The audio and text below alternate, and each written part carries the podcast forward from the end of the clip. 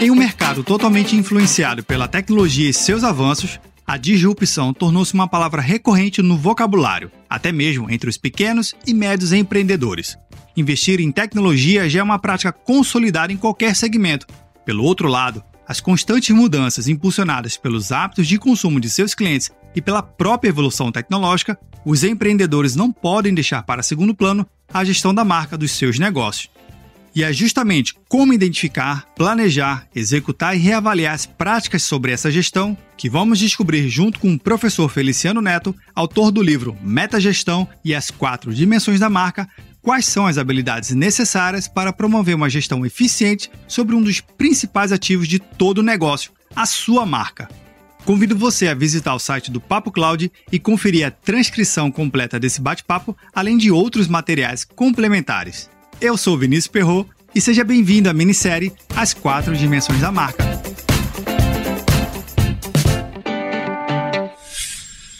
Professor Neto, a gente falou no primeiro episódio sobre a dimensão valores. Agora, no nosso episódio, a gente vai falar sobre a segunda dimensão que faz total conexão direta a valores, que é a dimensão humana. Não, são seres humanos. Afinal de contas, não há valor sem os seres humanos. Mas explica um pouquinho pra gente que dimensão é essa. Você resumiu muito bem, né? Não existe valor na vida real se não for sentido, percebido por alguém. Senão a gente está falando de palavras em, em, em páginas de livro e, telas de computador e isso não tem, não faz sentido na vida real. Para a marca ter essa, esse impacto que a gente falou que ela tem que ter, né? Ter essa ideia construída de reputação, as pessoas têm que sentir esses valores. E, e o, o ser humano é o vetor que transforma esses valores em realidade, né? através de ações é, constantes, o que a gente chama corriqueiramente de comportamento. Né? Então a gente tem que fazer com que esses valores que são definidos pela marca transformem-se em comportamentos dentro do que a gente chama de dimensão humana, que são as pessoas, são os funcionários, chame como você achar melhor, né? A gente também lida bastante com essas, com essas expressões que são corriqueiras, né? Uma hora chama de colaborador, outra hora chama de funcionário.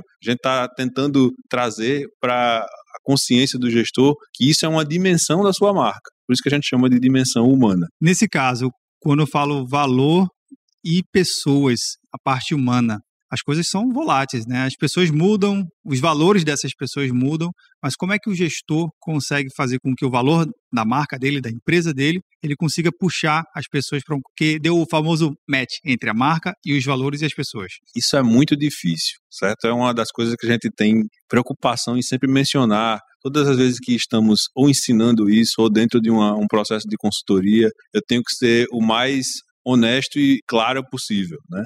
Tratar com gente dá trabalho. Isso aí você sabe, eu sei, nós somos gente também, a gente sabe que ser humano é difícil. E essa tarefa, ela pode ser resumida na seguinte definição: a gente tem que construir uma cultura, certo? As pessoas têm uma cultura dentro de casa, as pessoas têm uma cultura fora de casa, as pessoas têm uma cultura, por exemplo, quando vão para uma certa universidade. Você pode ver que aquele ambiente já respira um certo tipo de comportamento, certas expectativas, né? O que você pode, o que você pode fazer, o que você é esperado entregar, o que você não é esperado entregar, são padrões culturais, né? E a gente tem que construir de certa forma um padrão cultural dentro da nossa empresa, seja ela o tamanho que for, como eu falei, né? Quanto menor, melhor. Né? Você tem poucas pessoas para trabalhar, você vai ter mais mais liberdade de construir esses padrões de comportamento. Né? E a gente usa um recurso que é, eu acho que o melhor que a gente inventou enquanto humanidade hoje, até hoje, para fazer com que as pessoas tenham aderência a uma cultura, que é a educação. Tem que haver uma política de educação ativa nas empresas que querem elevar o seu patamar para ser reconhecidas como marcas, como marcas grandes, né?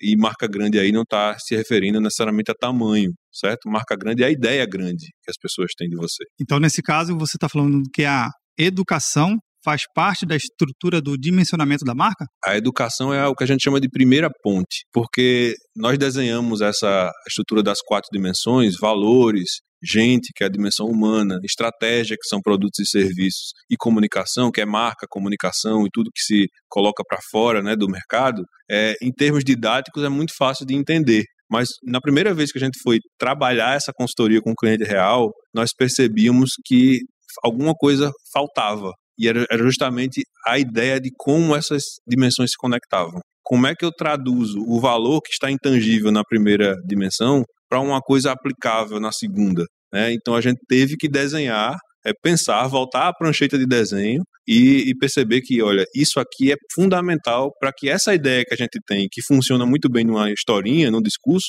possa ser traduzida para uma coisa que realmente faça sentido na vida real para as empresas. Então foi quando a gente desenhou essas pontes. Então, de fato, né, como é que você transforma valor em comportamento? Educação. E a gente percebeu que tem uma lacuna gigantesca dentro das, das gestões. É claro, as grandes empresas já estão fazendo isso há muito tempo, como eu falei, mas existe essa lacuna nas pequenas e médias. Né? Como implementar, de fato, é, estratégias contínuas de educação para fazer com que esse meu público interno, que a gente chama de dimensão humana, tenha acesso a um entendimento prático do que aqueles valores da marca são. Em outras palavras, o que é que eu sou esperado de entregar enquanto comportamento? Como eu sou esperado de agir quando eu encontro um consumidor? Que tipo de vocabulário eu vou usar? Né? Que tipo de liberdade eu tenho dentro desse arcabouço aqui para criar produtos e serviços? Isso é muito importante. Professor, então no caso você está falando de que às vezes a empresa ela desenvolve até um valor digno de ser adotado pelas pessoas, mas pela falta da educação, pela falta dessa ponte, dessa conexão entre o que alguém planejou colocou lá no, no papel ou no PowerPoint Isso. passou para as pessoas. Ainda falta ainda essa conexão. O clássico é aquele quadro na, na parede, né? Missão, visão e valores. Está lá escrito, alguém, você pagou alguém, fez uma consultoria para alguém redigir aquilo ali na, na semântica correta. Você é super orgulhoso daquilo, as pessoas passam e, e leem aquilo. Você, às vezes, até como gestor, como eu já passei por isso em algumas vezes, enquanto funcionário, tem que decorar aquilo ali, porque alguém vai perguntar para você numa reunião de fim de ano, por exemplo, quais são os valores, a visão e a missão da empresa, e você tem que repetir, mas aquilo fica só lá, fica só naquele quadro. Né? É muito, muito mais importante é você ter mecanismos de fazer com que aqueles valores ali se traduzam em comportamento. Né? E a gente pode trabalhar esse, essa matemática da mesma forma que os professores trabalham conteúdo na, nas universidades, nas escolas, delimitando competências, delimitando habilidades, delimitando níveis de cognição para absorver. Por exemplo, quem chega na empresa tem que entender, tem que descobrir o que é quem está um pouquinho mais arraigado lá, já tem mais um pouquinho de experiência, tem que transformar aquilo em prática, tem que ter uma habilidade de criação, né? tem que ter uma habilidade de, de influenciar naqueles valores, de fazer com que eles evoluam. Então a gente tem que trabalhar tudo isso, por isso que a educação é uma ferramenta muito boa. Inclusive a gente faz até a provocação dentro do, do texto que a gente escreveu é, que no, no livro, que é, olha, considere a ideia louca de você contratar professores para dentro do seu quadro. Muitas vezes as empresas não vão ter condição de fazer isso. Ou seja, abrir uma portinha, da mesma forma que eles abrem uma portinha para o departamento pessoal, ter lá o departamento de educação corporativa, né? ou criar uma, uma universidade corporativa, mas existem meios de você fazer isso. Existem sites com conteúdos educacionais muito bons, né, gratuitos às vezes. Você pode ter uma consultoria externa, é, construir treinamentos feitos para você ali, para fazer com que aquela necessidade de certos assuntos, certas habilidades que você precisa que seu público aprenda sejam inseridos no seu dia a dia. Isso, cada empresa, como eu falei, tem como, como trazer para a sua realidade. Mas o princípio é, é muito importante, eu diria que é quase indispensável para uma empresa que quer sobreviver nesse mundo tão super competitivo que a gente vive, ter meios de fazer com que os seus valores se transformem em práticas, em cultura. E esse meio é a educação, não tem para onde correr. A cultura influencia diretamente nessas duas dimensões que a gente já falou aqui, valores e humano? É a junção das duas, né? É, é, justamente a cultura é, na prática, por definição, valores e crenças sendo aplicadas. Você vai pegar, por exemplo, um artefato egípcio que você desencavou depois de não sei quantos mil anos que ele estava lá perdido. Através daquele artefato que aquela cultura produziu, você vai poder deduzir vários comportamentos que ele tinha. O estudo da pré-história é muito disso, né? A gente não tem escrita para dizer o que é que realmente a, ler as descrições do que acontecia, a gente tem os artefatos que aquela cultura produziu. Inclusive é um dos pontos culturais. A gente ensina as pessoas a entenderem, ensina as pessoas a, a praticarem, eventualmente elas vão ser capazes de produzir artefatos. Né? E que, o que são esses artefatos? Produtos e serviços. Então, o seu, a sua dimensão humana vai ter a mesma, o mesmo destino, né? As pessoas vão pegar ali, de repente, o seu serviço e o seu produto lá do outro lado, e pelo jeito que ele é construído, pelo jeito que ele é feito, vão conseguir deduzir claramente essa empresa tem tais e tais valores.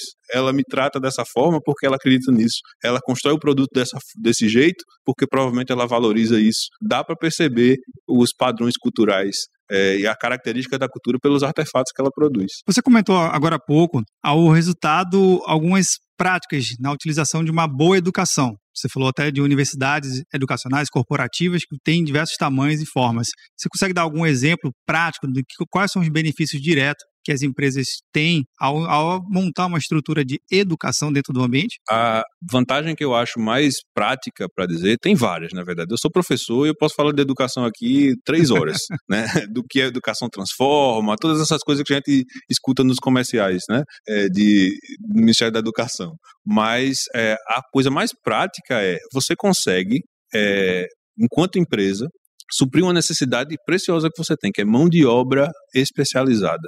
Né? As universidades hoje em dia, né, em geral, as reguladas, vamos dizer assim, as tradicionais, aqui no Brasil a gente tem, por exemplo, o MEC, que regula tal ali a, a, o tempo que aquela, aquele currículo vai ter que ficar rodando e esse tempo por exemplo do currículo hoje consegue acompanhar as mudanças que o mercado exige deles. Né? Os profissionais que estão saindo hoje, por exemplo, de uma área de tecnologia, se eles forem depender apenas do currículo que eles têm dentro das universidades, eles não arrumam emprego em canto nenhum. Né? Porque hoje eu estou ensinando uma disciplina de certa plataforma, de certa linguagem, por exemplo, de, de programação, e enquanto essa disciplina está rodando, e, e, se ela entrou esse, esse semestre, ela vai ter que rodar pelo menos mais dois anos, já tem outra linguagem de programação que o mercado adotou, que ele prefere, que você vai ter que correr atrás de cursos extras, né, de extras curriculares, de fazer um, um, um estágio ou se munir daquele conhecimento por conta própria. Né? Eu, enquanto designer, na minha, minha época de, de formação, tive que fazer isso. Né? Ferramentas que vão surgindo e tendências que você vai ter que aprender. Não foi o meu curso superior que me formou para fazer o que eu faço hoje óbvio, né? O conhecimento que a gente adquire lá é sempre muito bom como alicerce. Mas as empresas é, adotando essa política ou, ou se libertando para isso, né, acendendo lá a chavinha, eu preciso investir em educação, ela pode ser o vetor de formação do profissional que ela precisa ter. Isso é muito fácil de fechar a conta, né? Olha, eu invisto aqui e vou ter esse resultado. Excelente, né? Geralmente o que é que acontece com a, a, os, os, discursos dos, dos empresários quando a gente fala disso? Ah, vou investir e a pessoa vai me deixar eu gosto de uma, uma frase muito importante, eu não lembro o nome dele, mas ele é ex-reitor de Harvard. Ele diz o seguinte: é, se você acha que treinamento é caro, experimente a ignorância. de fato. Professor Neto, uma pausa aqui rapidinho. Eu fiz uma pesquisa para saber o nome do autor da frase que você acaba de citar, e ele é o Derek Kurt Buck. Ele foi o sétimo reitor da Escola de Direito de Harvard no período de 68 até 71 e o 25º presidente da mesma universidade, de 1971 até 1991. E quais são as outras vantagens que temos sobre a educação, professor? Tem algumas vantagens bem específicas. Por exemplo, primeira, facilita o processo de recrutamento. Se eu tenho padrões de comportamento que eu já espero, obviamente tem pessoas que, que eu consigo, pelas técnicas de RH, né, que hoje os caras são muito ninjas nisso aí de fazer aqueles testes, né, você consegue, olha, essa pessoa tem um perfil que vai se encaixar mais na minha empresa. As empresas de tecnologia estão fazendo muito isso, né? Eu já tenho, eu tenho amigos que, inclusive, escutei é, relatos de fazer testes, por exemplo, para o Facebook. Lá no. Saíram daqui, foram para Brasília, fazer um teste junto com, com as pessoas. Esse caso específico eu lembro que era um código com defeito e as pessoas, todos, todos eles foram entregues esse código com defeito, e olha só, eles não estavam medindo a capacidade das pessoas de codificar, eles estavam procurando quem ia pedir ajuda. Então, o único cara que levantou a mão e disse: Olha, esse código está com defeito. Né? Os outros lá tentaram, tá olha, tentaram, vou lá, vou lá, vou fazer, deve ter alguma, deve ser alguma pegadinha, vou tentar consertar. E não consertava, porque o, o, o recrutador tinha colocado um defeito lá no meio do, do, do código de propósito. Então, Sim. o cara que levantou a mão e disse: Olha, aqui tem um, eu acho que isso aqui está errado. E aí você pode me ajudar aqui? Será que é isso mesmo? Ou seja, esse cara que teve a, a, a competência de levantar a mão, pedir ajuda e de fazer, dar um feedback, foi o cara que foi contratado. Era a competência que eles estavam precisando, a competência humana. Tem total relação com a cultura que eles querem construir. Né? Eles querem construir uma, uma cultura de trabalho em equipe, tudo isso. Né? Outro ponto é o fomento da inovação. Se as pessoas entendem o valor na prática, eles vão ser vetores de transformar esses va valores em experiências. Imagina aí um, um, workshop de design thinking com essa galera que está embebida nesses valores. Os produtos e serviços que vão sair de lá vão todos ser alinhados com isso. Então, isso é que é a inovação que as, as empresas precisam não necessariamente criar algo do, algo do nada, né? Isso é muita, muita ansiedade, é muita pressão. Mas se você consegue inovar no jeitinho especial que você faz aquelas coisas acontecerem, né? Como eu vou entregar esse valor em termos de experiência no produto que eu tenho, um produto novo, né? Num, num diferente, um diferencial de entrega. Isso sim facilita bastante. As pessoas alinhadas com os valores, ou seja, através da educação, sejam bem, bem educadas nele, entendendo é, as suas ramificações práticas, conseguem fazer com que a inovação seja muito mais prolífica dentro da, da empresa. E o outro é o básico, que se alinha bastante as expectativas. Né? Você tem aí, por exemplo, você pode construir é, planos de carreira completo baseado na educação que você fornece. É, em vez de ter aquelas regras meio escusas, você, ah, quando é que eu vou subir de cargo, quando é que eu vou, qual é a perspectiva que eu tenho aqui dentro, cria, atrela isso a um plano de, de, de crescimento profissional que você mesmo fornece. Olha só, o cara vai estar muito mais motivado a entender cada vez mais os seus valores, né, e fazer com que isso transforme em, em projeção para ele. Isso é, é, fantástico. Uma coisa que é importante a gente entender, que você pudesse explicar aqui para gente, para quem está acompanhando a nossa minissérie, é de certa forma, as grandes empresas possuem capital, know-how e acesso a recursos que as pequenas às vezes não conseguem. Como as pequenas empresas conseguiriam desenvolver e estruturar a sua própria academia de educação, a sua própria educação corporativa, só que em tamanho bem menor? Primeiro vem da consciência que você precisa disso, tá? Eu, o que eu gosto de entregar e provocar mesmo meus clientes é você precisa disso. Se você vai querer fazer ou não é outra coisa, mas eu gosto de trazer para uma perspectiva diferente. Por exemplo, para atuar hoje, seja como MEI, seja como autônomo, seja como microempresa, você precisa de um contador. Né? Esse departamento é completamente necessário. Você não vai é, conseguir fazer a sua, a sua vida normal fluir se você agrega essa função ou se você ignora essa função. A não ser que se você seja o próprio contador. Ah, ah, é, a não ser que você seja o próprio contador. Mesmo assim, o departamento existe. Exatamente. Né? É, eu acho que a perspectiva que eu gosto de entregar é essa. Do mesmo jeito que você precisa de um departamento de contabilidade, você precisa de um, um departamento de educação.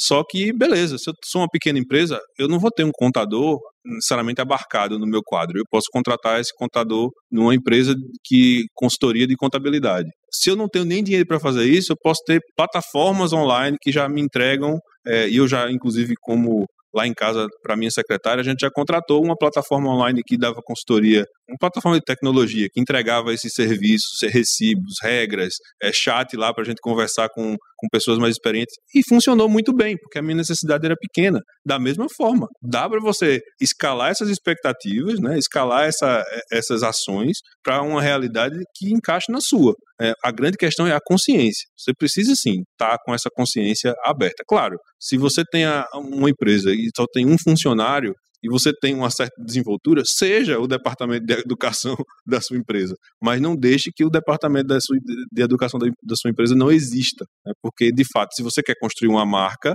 você precisa dessa ponte entre valor e cultura. Monte uma, uma estrutura pequena, mas não diminuta. Exatamente. E não ignore, né? Eu, tem uma máxima também que eu usava bastante nas minhas aulas de design.